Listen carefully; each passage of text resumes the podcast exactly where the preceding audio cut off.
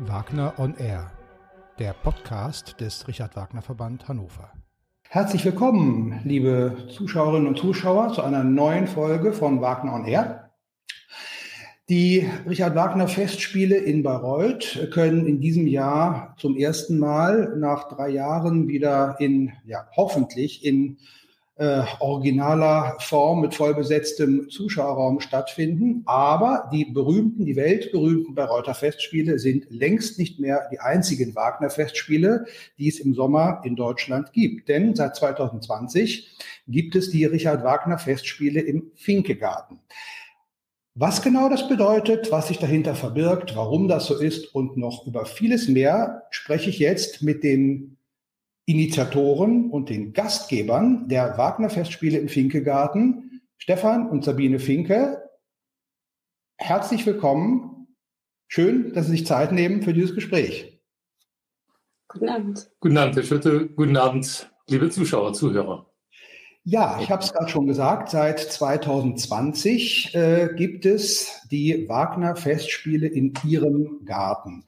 Ähm, der Grund, warum äh, Sie dieses Festival ins Leben gerufen haben, war damals natürlich unter dem Motto, ja, wir machen aus der Not eine Tugend. Äh, wir waren in der ersten Phase, dass Theater- und Konzerthäuser schließen mussten, bedingt durch die Pandemie. Und ja, viele äh, Künstler haben sich überlegt, was kann, was können wir tun, um trotzdem unserem Publikum etwas zu bieten.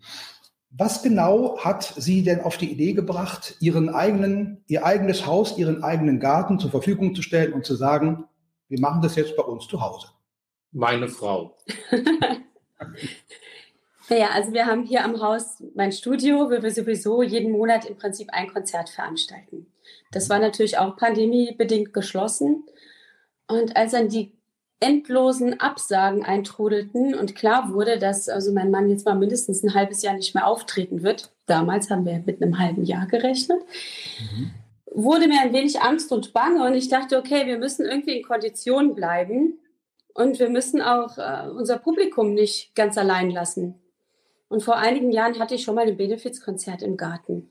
Damals konnten wir ganz eng bestuhlen, auf Bierbänken, ohne Abstände, ohne alles. Da hatten wir locker 300 Leute im Garten. Dann dachte ich, ach, so ein paar kriegen wir auf Abstand halt in den Garten auch rein. Und dann haben wir das einfach gemacht. Natürlich in Absprache hier mit der Landrätin und dem Verbandsbürgermeister und ja, allen, die da wichtig waren. Ja. Ähm, und Sie haben denn, oder Sie sind gestartet äh, mit 80, maximal 80 Zuschauern, richtig? Die können Sie in mhm. Ihrem, oder wen? Es waren weniger. weniger. Ganz am Anfang mussten wir, durften immer nur zwei nebeneinander und ringsrum anderthalb Meter mindestens. Und zu uns mussten sechs Meter Abstand gehalten werden. Das hat sich Gott sei Dank später auf drei reduziert, aber angefangen haben wir die allerersten 50. Konzerte mit, ich meine, beim ersten waren so 35 bis 40. Und dann hat sich das raufgependelt. Aber Sie haben ja mit Ihrem Projekt äh, von Anfang an sehr großen Erfolg äh, gehabt. Das heißt, es gab keine Schwierigkeiten, die Karten sagen an den Mann zu bringen. Die haben schon im ersten Jahr immer sagen vor vor ausverkauftem Garten, wenn wir so sagen, gespielt. Mhm. Ja, wir hatten eigentlich eine Serie geplant mit gemischten Konzerten, mit allem, wozu wir eigentlich eh schon mal Lust hatten. Und das Ganze sollte enden am Eröffnungswochenende Bayreuth, 25. Mhm. Juli, mit Walküre ersten Aufzug. Ja. Und dann haben wir da halt großartige Unterstützung gekriegt von Klassikradio und Axel Brüggemann. Und das war aber alles ja schon komplett ausverkauft. Mhm. Und dann haben wir eigentlich spontan entschieden, okay, wir müssen Festspiele machen. Wir ziehen das mhm. den ganzen Sommer mhm. durch und haben dann, glaube, eine halbe Stunde haben wir uns hingesetzt und überlegt, welche Opern kriegen wir reduziert. Man durfte ja auch nicht so arg lang. Und welche Kollegen können wir fragen? Und nach einer halben Stunde stand das. Mhm. Einfach auch, weil die großartigen Kollegen Lust hatten, das mit uns zu machen. Und Zeit. Ja.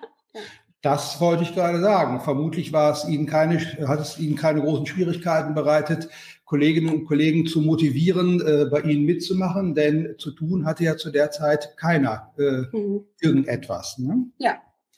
Wir sind so in den wunderbaren Genuss gekommen, dass wir zum Beispiel den ersten Isolde-Auftritt von Daniela Köhler bei uns im Garten gehabt haben. Mhm. Äh, wir haben zum Beispiel Tristan dritten Akt hier ähm, aufgeführt. Und Daniela sagt, oh, das ist eine wunderbare Gelegenheit, da werde ich den ganzen Schluss schon mal los, mache ich gerne. Also Isolde-Debüt, dritter Akt im Finkelgarten 2020. Oder ähm, dein ähm, Sieglinde-Debüt, das so eigentlich für den kleinen Rahmen gedacht war und das dann plötzlich über Klassikradio 150.000 Menschen Publikum gefunden hat. Da gab es die ein oder andere ähm, Überraschung. Mhm.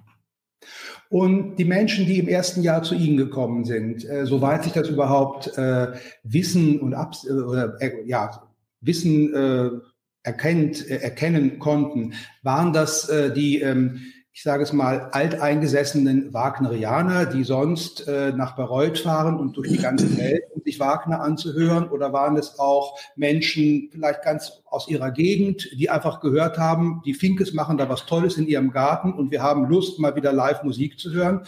Äh, wir gehen da mal hin. Können Sie da, ja. Beides. Das, das war ganz klar beides. Das war zum einen das Publikum, was halt sonst hier zu Mozart 19 bei mir im Studio kommt. Aber es waren tatsächlich auch ganz viele Festspielgäste da. Und wir haben das Glück gehabt, dass wir ein bisschen hügelaufwärts einen Parkplatz äh, benutzen durften, wo die Leute dann wirklich wie in Bayreuth den Berg hinuntergelaufen sind und sich unterwegs schon getroffen haben und gesagt haben, ja, ihr Gesicht kenne ich aber auch, Sie sind sonst in Bayreuth, oder? Und es kamen Leute schon im ersten Sommer, wirklich auch ein Reisebus aus Berlin, der Richard Wagner Verband von dort kam mit 30 mhm. Leuten.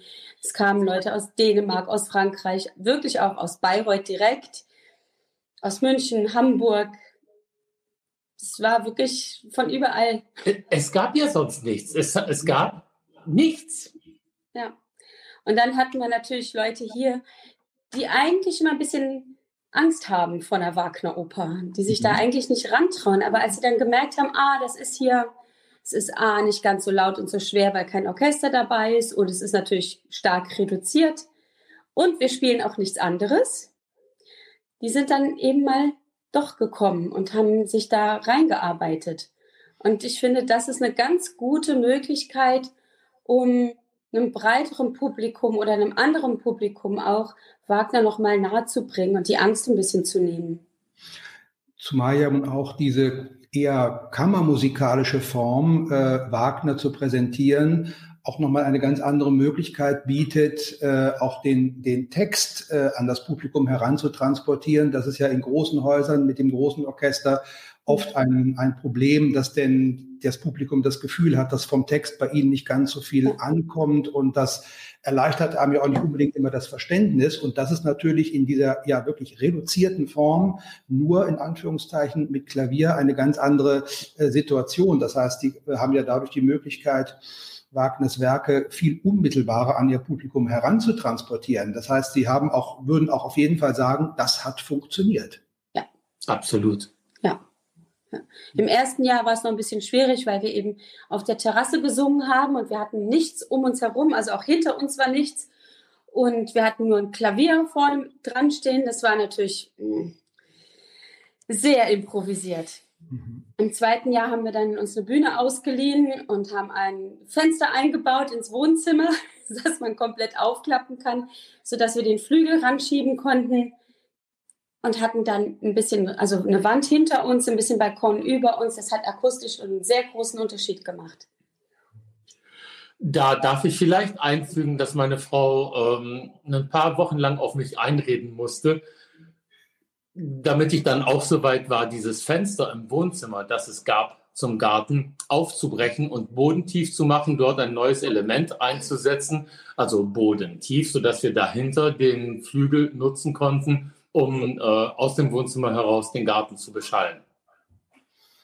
So wird Schritt für Schritt äh, aus, äh, oder so haben Sie Schritt für Schritt nicht nur einen Festspielgarten, sondern so wird aus Ihrem Wohnhaus, aus Ihrem privaten Wohnhaus auch ein Festspielhaus. Der nächste Schritt, große Schritt in diese Richtung, geschieht morgen. Morgen kommt unsere eigene Bühne.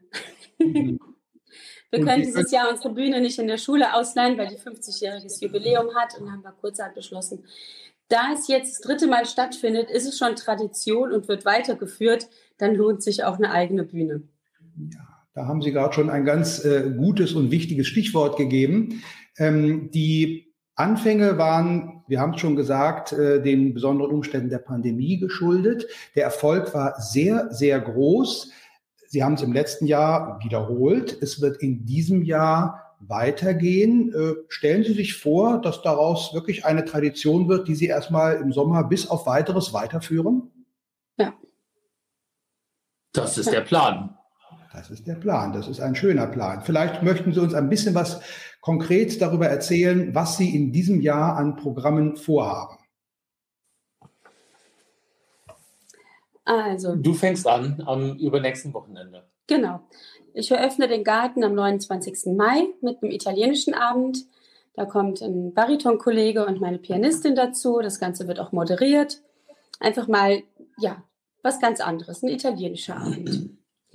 Dann wird es weitergehen mit zweimal Kinderlohnkriegen. Ich habe schon vor einigen Jahren eine Fassung für Kinder gemacht und habe immer gedacht, es lässt sich nie aufhören, das wird niemals finanzierbar sein. Und dann kam die Pandemie und man lernt, man lässt das Orchester weg, man lässt den Chor weg. Alle Kollegen singen gerne mit, es lässt sich umsetzen. Und dann haben wir das letztes Jahr eben das erste Mal aufgeführt und damit haben wir ziemlich ein sehr großes Publikum angezogen und das machen wir dieses Jahr wieder. Das lässt sich insofern auch wunderbar darstellen, als dass die Sparkasse hier in Bad Kreuznach eingestiegen ist und gesagt hat, wir sponsoren das Ganze, so dass wir als Veranstalter jedem der beteiligten Kollegen eine kleine Gage zahlen können. Ich würde sagen, es ist mehr als eine Aufwandsentschädigung, es ist aber keine normale Gage, es ist eine Kleingage. Aber die Sparkasse ist halt so weit mit drin, dass sie sagt, wir stellen euch diesen Betrag an Geld zur Verfügung. Im Gegenzug dafür laden wir alle Kinder bei freiem Eintritt ein, diese Veranstaltungen zu besuchen. Das ist doch eine schöne Geste. Mhm. Absolut. Ähm, der Kinderlohngreen, Sie haben es gerade schon gesagt, äh, ist ein, kein neues Projekt, sondern Sie haben den schon vor ein paar Jahren entwickelt und kreiert. Äh, war, ist der Lohngreen äh, ein Stück, was sich besonders gut eignet, um Kinder in die Wagner-Welt hereinzuführen? Ja, unbedingt. Besser als jedes ja. andere. Ja, ich denke, Siegfried würde sich auch gut eignen. Mhm. Aber ich glaube, Lohengrin ist so dieses absolute Märchen und so romantisch und die Geschichte ist klar verständlich, wenn man mal einfach die politische Geschichte rausnimmt, sondern wirklich einfach nur Lohengrin Elsa und das böse Paar. Das ist so richtig ganz klassisch Märchen. Und das verstehen die Kinder. Und ich glaube auch, dass die Musik sehr eingängig ist und so zart und liebevoll. Und das eignet sich sehr gut für Kinder. Und ich habe das Ganze, das wird erzählt aus der Sicht von Gottfried der in einen Schwan verwandelt wird von Ortrud. Und ihm an die Seite habe ich Gurnemanns gestellt. Mhm. Der hat ihn gefunden und hat ihn natürlich mitgenommen, weil ja im Gralsgebiet die Schwäne besonders beschützt werden. Und er darf vom Gralsgebiet aus zuschauen, was in Brabant passiert und kann so alles für die Kinder kommentieren und erklären. Es liegt ja auch in gewisser Weise auf der Hand, als dass es ja sowieso eine enge inhaltliche Beziehung zwischen Lohengrin und Parsifal gibt. Dann kann auch mhm. der Manns die Geschichte vom Lohengrin erzählen. Das ist doch eine ja. Mhm. Genau. Ich habe dann zwar ein bisschen Verwunderung bekommen im Internet. Hä, wieso? Warum spielt? Du hast dich vertan. Im Lohengrin gibt es keinen Gurnemann. Sag ich doch, bei mir schon. In meinem schon.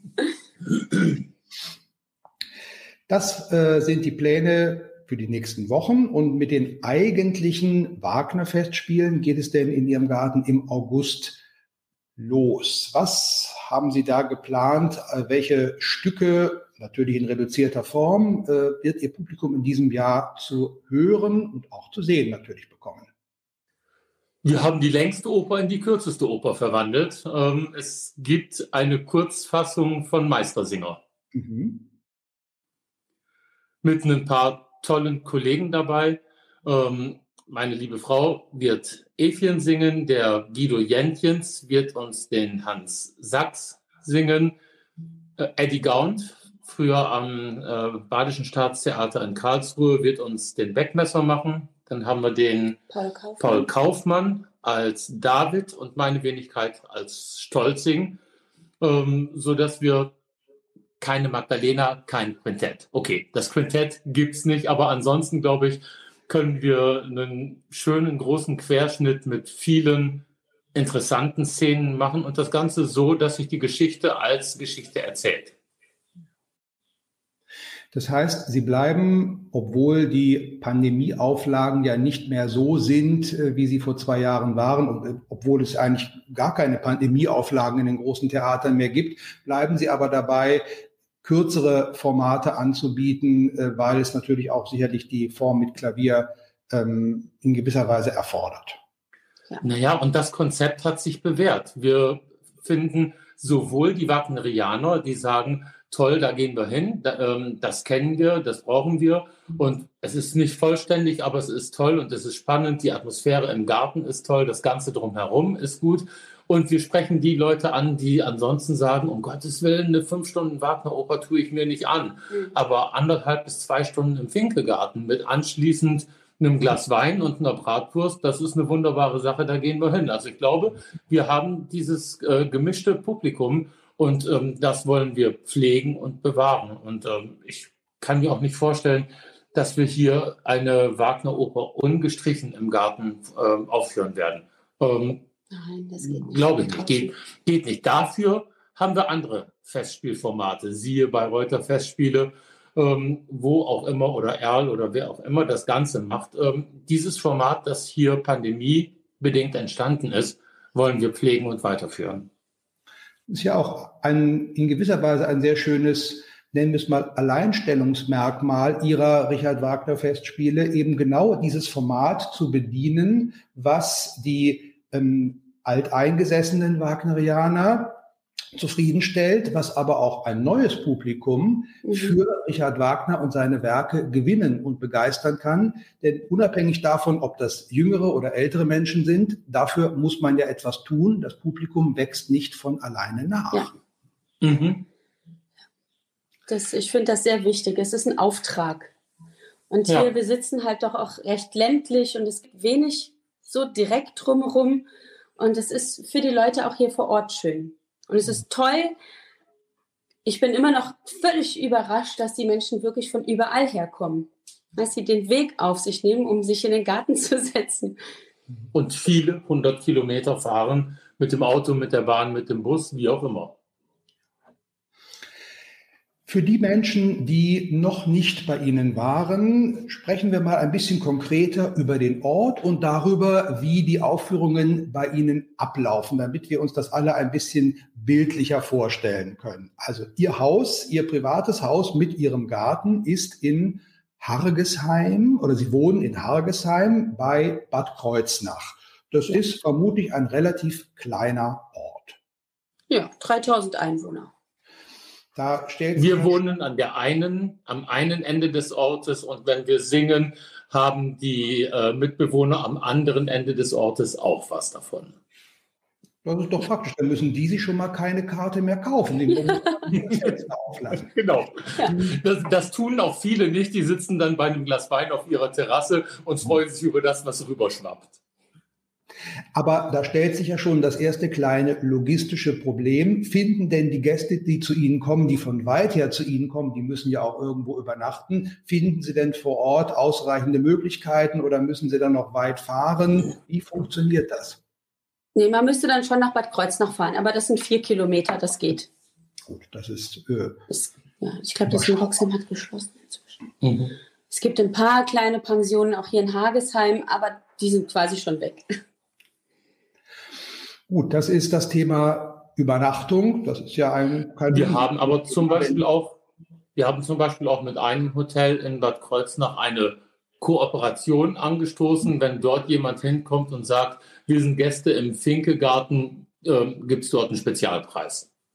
Das ist doch ein gutes Angebot. Also ja. Kooperation, Kooperation eine Win-Win-Situation, wie man so schön mhm. sagt. Genau. Genau. Äh, für das Bayreuth-Erlebnis ist natürlich auch das Erlebnis der Pause oder die Gestaltung der Pause oder der Zeiten um die Vorstellung herum sehr wichtig. Das Heraufgehen auf den grünen Hügel, äh, ja, das kleine Picknick vielleicht äh, auf dem Parkplatz zum Beispiel, wenn man mit dem Auto, mit dem eigenen Auto oben zum Parkplatz gefahren ist. Wie können wir uns das vorstellen? Wie äh, versorgen Sie Ihr Publikum? Sie haben gerade schon von Bratwurst und Wein gesprochen. Wie versorgen Sie Ihr Publikum um die Musik herum, dass es wirklich alles insgesamt ein schöner, runder Abend, eine schöne, runde Veranstaltung wird? Also die Gäste kommen, wenn sie dann geparkt haben, herabgeschritten und gehen direkt durch den Garten herein, werden dann in Empfang genommen von unseren Kindern, die die Abendkasse machen. Dieses Jahr fällt Gott sei Dank die Platzzuweisung weg. Das heißt, in diesem Jahr haben wir freie Platzwahl. Es sei denn, man kommt in einer großen Gruppe, dann wird natürlich zusammenhängend was reserviert. Aber im letzten und vorletzten Jahr mussten wir noch dokumentieren, genau wer auf welchem Stuhl gesessen hat. Da wir die Stühle jeden Tag wegräumen mussten, wegen Wind und Wetter, konnten wir die nicht nummerieren und ich hatte eben so Plakate gemacht mit Nummern. Und da hatte ich dann mehrere junge Mädels und Jungs, so unsere Kinder und deren Freunde, die dann die Leute zu ihren Plätzen gebracht haben. Das fällt dieses Jahr weitgehend weg, mhm. obwohl die Kinder natürlich da sind und behilflich sind beim Suchen oder wenn es mal äh, die Toilette gesucht werden muss und so stehen die Kinder da und helfen. Und dann haben wir für jedes Wochenende einen Winzer, aus der Region, der seine Weine anbietet. Wie praktisch, dass Sie in einer Weinregion wohnen. Da haben die gar mhm. keine Wege, sondern Sie haben eigentlich die große Auswahl direkt vor der Haustür. Das ist doch, ja. das ist ja. bei heute in gewisser Weise ähnlich, aber auch bei Ihnen. Das ist doch ein, ja. Und die Gäste können auch samstags, samstags zum Beispiel noch Weingüter anfahren und Weinproben machen und sich den Kofferraum voll kaufen. Was viele getan haben in den letzten Jahren. Ja, ja, und dann wird, ähm, gibt es hinterher Bratwurst, ein Brötchen. Oder in der Pause. In der Pause dann Brezeln. Mhm. Das kriegen wir mit dem Bratwürstchen dann ja. nicht hin. Also. Als wir kurz bevor wir die Live-Sendung gestartet haben, sprachen, hat das ein oder andere Mal das Telefon geklingelt und Sie haben mir gesagt, es gehen also permanent Kartennachfragen bei Ihnen ein für diesen Sommer. Ähm, die Begrenzung äh, des Publikums ist gilt der natürlich auch für Sie nicht mehr in der Form, wie es die letzten beiden Jahre war. Wie viele Gäste könnten Sie denn in Ihrem Garten maximal aufnehmen? Also bequem können wir 170 Leute aufnehmen. Wenn es ganz brenzlig wird, gehen auch noch mehr rein. Aber das glaube ich auch nicht, dass es so viele werden. Ja, bei der ersten Fledermaus haben wir schon 171 Gäste. Mhm. Das haben wir jetzt mal als Ausverkauf deklariert. ja, mal gucken.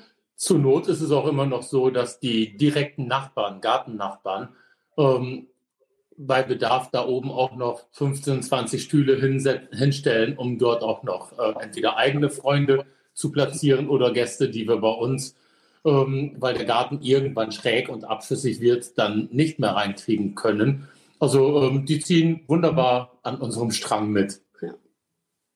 Ihre Nachbarn sind auf Ihrer Seite. Das ist doch eine, ja, eine. Gott sei Dank. Eine schöne, es klingt nach einer wunderbaren Kooperation, die eigentlich den ganzen Ort mit einbezieht. Gibt es noch irgendjemanden in Ihrem Ort, der von den Wagner-Festspielen im Garten der Finkes nichts weiß? Vermutlich nicht. Nein. Vermutlich nicht. Vermutlich nicht. Ja. Naja, außer es gibt, es gibt auch die Leute im Nachbarort die selbstverständlich davon wissen, weil wenn wir hier Open Air singen, das schallt einfach auch rüber. Das, das, das geht auch in, zumindest in den ersten Nachbarort rein. Ja. Und außer Meistersinger spielen wir noch Siegfried oh ja. ersten Aufzug und den Brünnhildenfelsen. Mhm. Das haben wir jetzt, das werden wir schon zum dritten Mal machen, aber das wird gewünscht vom Publikum.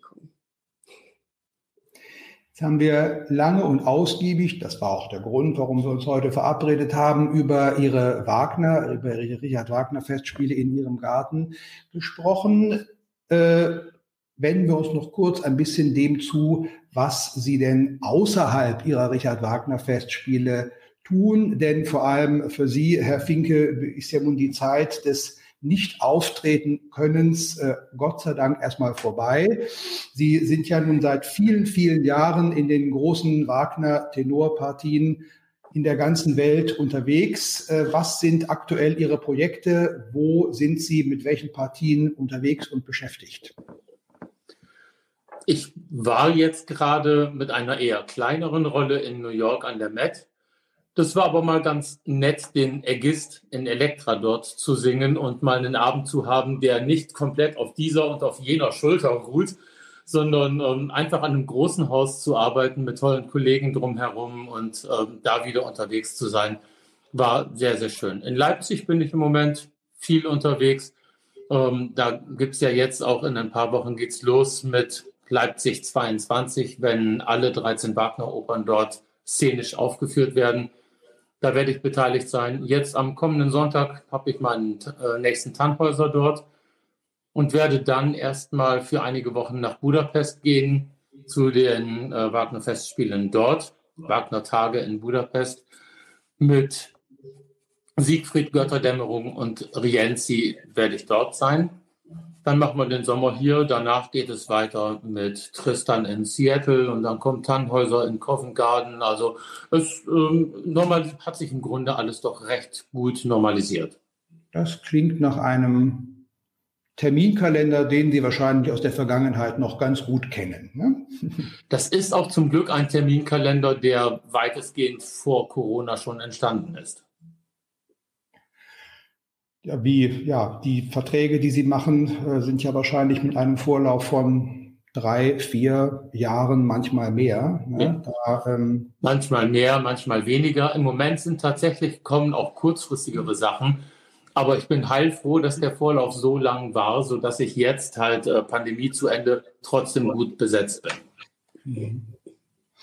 Die Partien, die Sie singen, abgesehen vom Ergiss, den Sie gerade erwähnt haben, sind ja doch sehr fordernd und verlangen eine Stimme, die sagen, die gut im Training ist. Äh, natürlich haben sie sich jetzt denn im oder ab dem Sommer 2020 ihre eigenen Möglichkeiten in ihrem Garten geschaffen, aufzutreten. Aber trotz allem war es ja viel, viel weniger.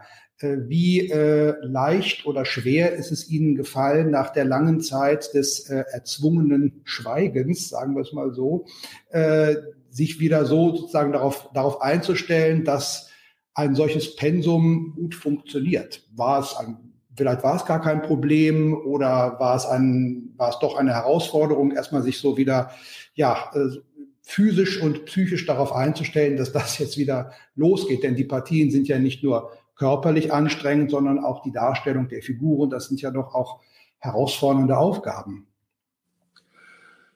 Wir haben auch außerhalb des Gartens hier versucht, unseren Konzertraum, den wir uns ans Wohnhaus angebaut haben, zu nutzen und weiter zu bespielen.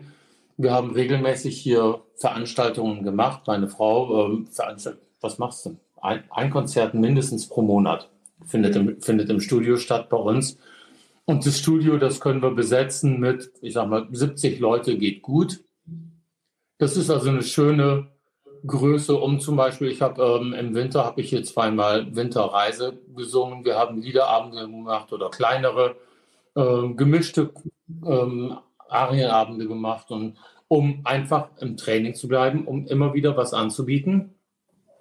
Und natürlich war es so, als wir dann aus dem Garten wieder in den geschlossenen Raum reingegangen sind, sind viele unserer, viele Leute unseres Stammpublikums erstmal nicht gekommen weil ähm, die Leute haben Angst vor dem geschlossenen Raum, vor der Enge des Raumes, vor davor Schulter an Schulter, wie wir jetzt nebeneinander zu singen. Die, ähm, das sitzt tief in den Köpfen der Menschen drin, dass das nicht geht. Und wir müssen jetzt lernen, dass es eben doch wieder geht. Und wenn man dann dieses Virus kriegt, so wie ich es leider letzte Woche gerade hatte, dann geht man halt eine Woche irgendwo ja, in, in, Quarantäne, sondert sich ab, wird wieder gesund und macht weiter, so wie wir es vorher mit einer normalen Grippe auch kannten. Wenn man Glück hat. Vielleicht haben wir halt gelernt dabei, dass wer krank ist, bleibt zu Hause. Ja. das ist sicherlich noch ein, äh, bei, bei, aller Freude äh, darüber, dass, dass es wieder möglich ist, das Theater vor voll besetztem Haus äh, das große Repertoire spielen. Aber ich denke, das ist auch noch eine, wirklich noch eine Zeit der äh, Wiedergewöhnung äh, braucht, äh, dass es einem nicht komisch vorkommt, äh, da in einem mhm. Saal mit 1500 äh, Leuten zu sitzen und Wagner zu hören. Mir ging es vor gar nicht allzu langer Zeit selbst in Hamburg so beim Tannhäuser. Auf der einen Seite war es wunderbar, äh, vor der ausverkauften Hamburg oder in der Haus, ausverkauften Hamburgischen Staatsoper zu singen. Auf der anderen Seite muss ich auch sagen, so ein Rest von Skepsis, ob das denn alles schon wieder so richtig ist, das zu machen, bleibt aber auch in einem selbst noch zurück. Ja. Mhm. mhm. ja. Ähm, Frau Finke, Sie haben Ihr Studio in Ihrem eigenen Haus. Da äh, veranstalten Sie regelmäßig Konzerte, aber nicht nur das. Was äh, sind Ihre hauptsächlichen Betätigungsfelder, wenn Sie sich nicht um Ihre Richard Wagner Festspiele kümmern? Na, bleibt wenig Zeit. Nein, ich unterrichte. Ich habe den Kinderchor. Das ist eigentlich so die Hauptarbeit, die ich mache, unterrichten, mhm. ja. Mhm. Unterrichten mit Privatstudenten oder Leuten, die einfach Lust haben, ihre Stimme ein bisschen auszuprobieren. Genau. Und die kommen genau. dann zu Ihnen. Ja, also junge Leute vorbereiten auf die Aufnahme. Genau, Abiturienten auf Aufnahmeprüfungen vorzubereiten. Ja. Dann. Herr Finke, unser, unsere erste Begegnung fand ja äh, im Rahmen Ihrer Gast Professur hier in Hannover an der Hochschule statt, die Sie für ein Semester hatten. Äh, welche Rolle spielt aktuell das Unterrichten für Sie? Hat es, äh, haben Sie machen Sie das kontinuierlich oder wie, äh, ja, welchen, welchen Platz hat das momentan in Ihrem beruflichen Leben?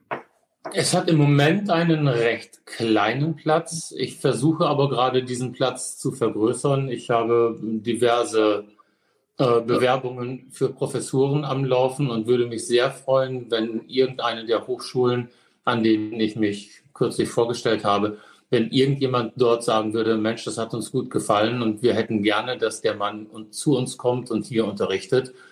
Ähm, das würde ich sehr, sehr gerne annehmen und ausbauen. Ich habe einige private Schüler, die sporadisch kommen.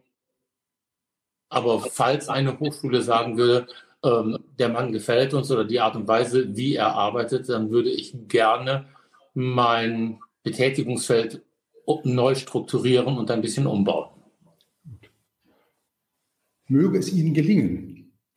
Kommen wir zum Abschluss noch einmal zurück auf die Wagner-Festspiele. Wir haben schon darüber gesprochen. Sie können sich durchaus vorstellen, dass das eine Sache ist, die so lange weiterläuft, äh, wie Sie ein Publikum finden, wie Ihr Publikum das gerne bei Ihnen weiter erleben möchte.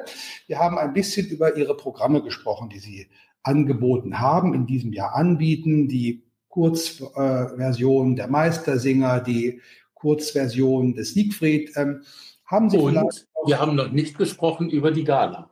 Genau über die Gala. Dann erzählen Sie uns ein bisschen was über die Gala. Ich? Mhm.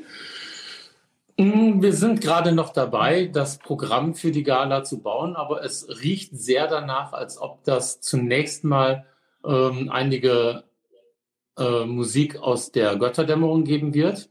Also wir planen das Anfangsduett Siegfried Brünnhilde zu machen, dann Hier sitze ich zur Wacht, dann ähm, dann, dann, dann, was Dein, als nächstes? Äh, Brünnhilde, Heilige Frau. Braut, genau, mein, meinen Tod zu machen ähm, und einen Teil aus der Schlussszene der Brünnhilde. Das steht aber alles noch nicht konkret fest. Das, ist, das ist noch nicht in Beton gegossen, aber das sind so die Überlegungen. Die Überlegungen gehen auch dahin, und den Spaß, den muss ich verraten, dass wir ähm, gedenken, ein bisschen zu beten Mhm. Sprich, ähm, Elisabeths Gebet zu machen, Rienzis Gebet, das Gebet des König Heinrich, um danach das Ganze zu pulverisieren mit entweihte Götter. Oh, das, oh. ja, das ist ein, ein zündendes Programm sozusagen, vor allem mit diesem ähm, Abschluss. Dann gibt es ein paar Nummern aus dem Fliegenden Holländer und zu guter Letzt wollen wir ein bisschen Walküre machen vor zwei Jahren haben und auch im letzten Jahr haben wir Valkyrie ersten Akt hier ungestrichen gemacht. Den, ähm, das machen wir also nicht wieder, damit das Publikum, das regelmäßig kommt, ein neues Programm kriegt, eine, eine Abwechslung bekommt. Die Idee ist also die, dass wir vielleicht eine Todesverkündigung machen und danach einige Musik aus dem dritten Aufzug Walküre. Das ist, also das Ganze ist noch nicht in Stein äh, gegossen oder gemeißelt, aber ich glaube, wir werden da einen interessanten gemischten Abend zusammenstellen. Und haben Sie eventuell für kommende Jahre schon Gedanken? Also Sie haben jetzt mh, hm, über die, also nochmal Meistersinger Siegfried darüber äh, gesprochen, wie Sie ganze Werke nehmen, aber die ein bisschen auf äh, den wesentlichen Kern, sagen wir es mal so, zusammenkürzen. Äh, ähm, Gibt es andere Pläne oder Gedanken, welche Werke, die Sie vielleicht noch gar nicht in Ihrem Garten aufgeführt haben, sich vielleicht auch noch anbieten würden für so eine etwas zusammenge, äh, nicht zusammengekürzte, das klingt so, klingt so negativ, für eine konzentrierte Version? Äh, haben Sie schon irgendwelche, ja, irgendwelche Pläne, Gedanken, über die Sie sprechen können und wollen? Naja, Othello wäre mal klasse. der noch, der bislang noch unbekannte Othello von Richard Wagner oder über welchen Othello Genau, genau. nee, da machen wir uns im Herbst Gedanken drüber. Jetzt gucken wir erstmal, wie viele Leute kommen, obwohl alles andere auch wieder offen hat. Und ob es überhaupt sich trägt in irgendeiner Form. Und dann denken wir weiter. Das ist ein guter Plan. Ja. Dann bleibt mir nur Ihnen für Ihre Wagner-Festspiele in diesem Sommer viel auf den gleichen großen Erfolg zu wünschen, den Sie in den letzten Jahren auch hatten, auf dass es zu einer wirklichen Institution für die nächsten Jahre werden wird. Und danke Ihnen noch einmal sehr herzlich, dass Sie sich heute die Zeit für dieses Gespräch genommen haben. Und ich bedanke mich natürlich an dieser Stelle wie immer auch bei Ihnen, liebe Zuschauerinnen und Zuschauer, fürs Zuschauen, fürs Zuhören und äh, verabschiede mich bis zum nächsten Mal bei Wagner und R. Guten Abend.